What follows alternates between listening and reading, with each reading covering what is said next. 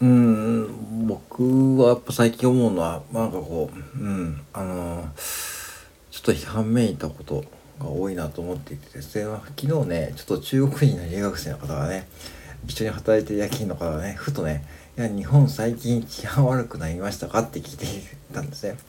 なんか、あの、彼らなりに多分それを感じているのは多分最近の若い子たちのこうニュースとか見てなんか感じているらしいんですけどもいやちょっと当たっているなと思って、うん、治安というかその雰囲気というか気持ちですよねその要は。あのー、ちょっとさ振り返ると例えばさ、えー、ここ一郎一郎じゃねえわスシローごめんなさい一郎じゃなくてスシローね。スシローのねあの事件があった時に僕あのとちょっと冷静に考えたんですね。うん。確かに僕も意見言ったけどもじゃ例えばさ皆さんの時代にねああいう学生時代にさスマホがあってさ、えー、SNS とかがあってさああいう道具があってで多分同じことやると僕は思ったんですよねふと。うん。いや僕もねそんなあの一見真面目ってよく言われるけどねまあそんな若い頃はね、まあ、高校生までは真面目だったけどねもう大学生から学校をサボり始めてねそして車の車が欲しいということでバイトして、え、車を買ってそれで3ヶ月目にですねオービスで引っかかってますね。うん。当時60キロオーバーですね。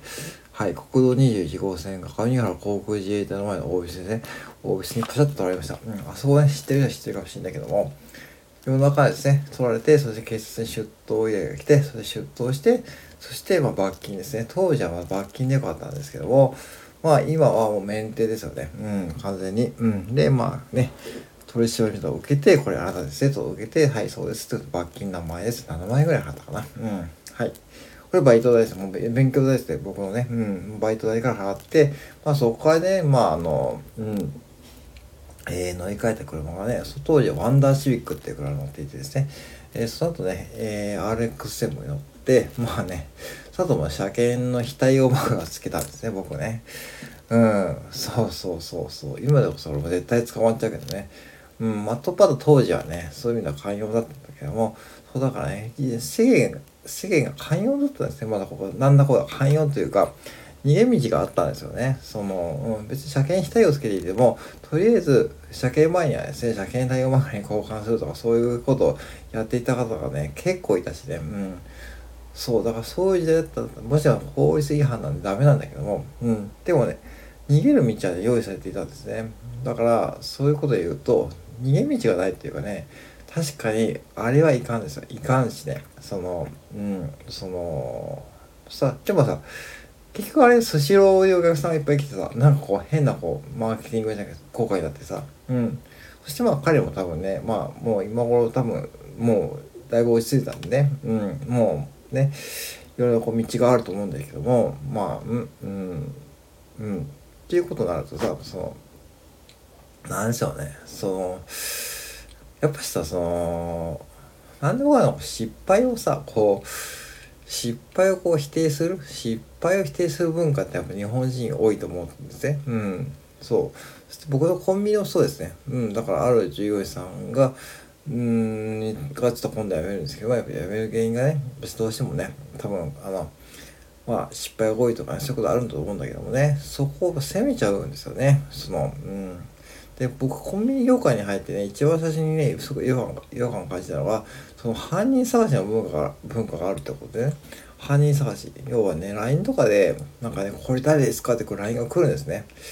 いやいやそれはまずいだろうと思って僕見てですね。うんそれねそれを隣と隣の若き若き副店長がやってますね。今でもやってますけどたまにね。うん。今店長やったんですよね彼ね。うん。こんな店働きたくねえなと思って僕はねほんと思った。うん。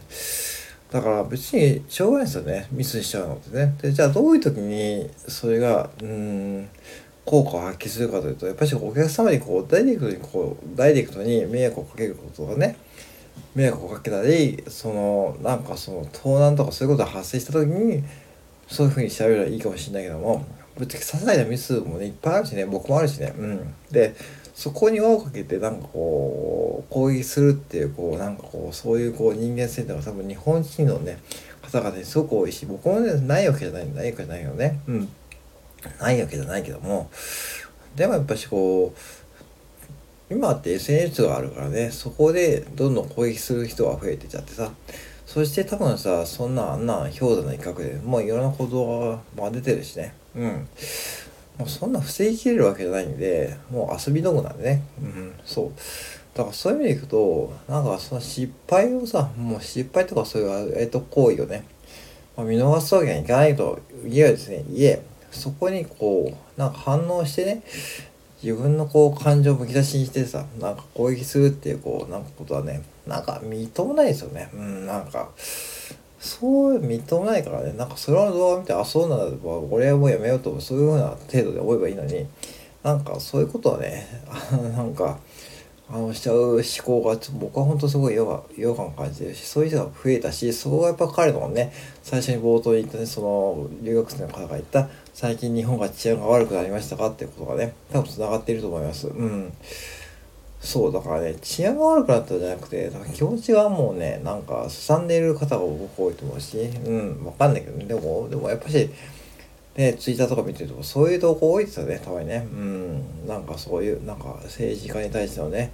うん政治家に対してこう意見を言えるのはねもう選挙に行った方だけだと思ってるしね。うんそうだからそのなんだろうな政治家もねそんなこう誰一人こうね日本を悪くしようと思って働いているわけじゃないんだけどもねないしねそんなこうね岸田さんがこうねしゃもじをねなんかウクライナの、ゼレンスキーさんに送ってね、それもなんかね、うん、賛否いろいろあるけどもね、それはもう僕はもうあれはぶっちゃけ、まあ何も言えないけどね、うん、うん、わかんないけどね、どういう意図で私はわかんないけども、うん、そういうことに含めてね、それはね、確かにそういうことで、岸田さんはセンスねとかね、言ってる人はいるけどもね、まあ、センスないと思いますと僕もね、思ったけども、うん、まあ、しょうがないよね、自分たちで選んだ人ですからね。うん。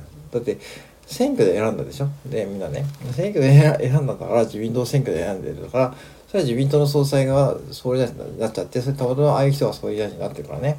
うん。しょうがないですよね、その文句言ったって。うん。だから選挙に行けって僕は言うんだけども、とはいえじゃあ僕は若い子選挙に行ったかった行かなかったですね、行かなかったですね。うん。だからそういうことです。だから、完璧な人なんて誰もいないし、だからそういうことでなんかこう、いちいちさ、その、なんかその反応してねそれどんどんこうね拡散してそういうなっていくのはいいいい多くはないと思うしやっぱしこれも SNS もそうなんだけどもなんかねやっぱし恐ろしいですよたまにこう見てるとねこの人本当にこれがじゃあ例えばね目の前にいる人間に対してこれ言えるのかどうかですよね。うん。言えないと思う。言えないからなんかなおかつね目の見えないこう SNS とこうっていうこう通路を使ってねああいう風にやってるだけだってね。なんか本当に恐ろしいと思った。うん。なんかあそこまで感情むき出しになれることって多分だからすごく寂しい人が多くなったんですよね。だから、うん、治安が悪くなったっていうよりも寂しい人が多くなってそしてああいうことが起きた時にああよし俺の出番だってことでねなんか攻撃数やからね増えてそして治安が悪くなったって感じられるのは僕はしょうがないと思うし僕もねまあ普通に同感しました。うん。やっぱね見てるんですよね。やっぱ客観的に見てますよね。留学生の方々特に。うん。うん。そう。だからねそのなんだろうな。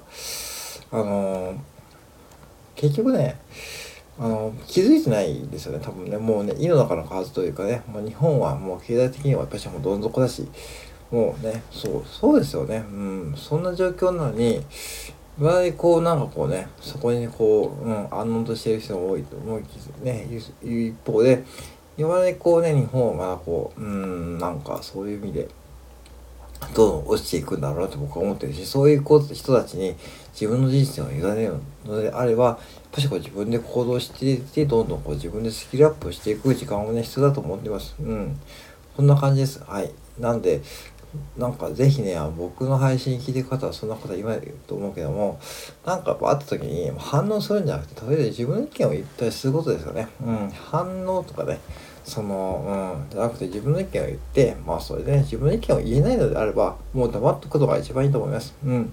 はい、そんなことを感じました。以上です。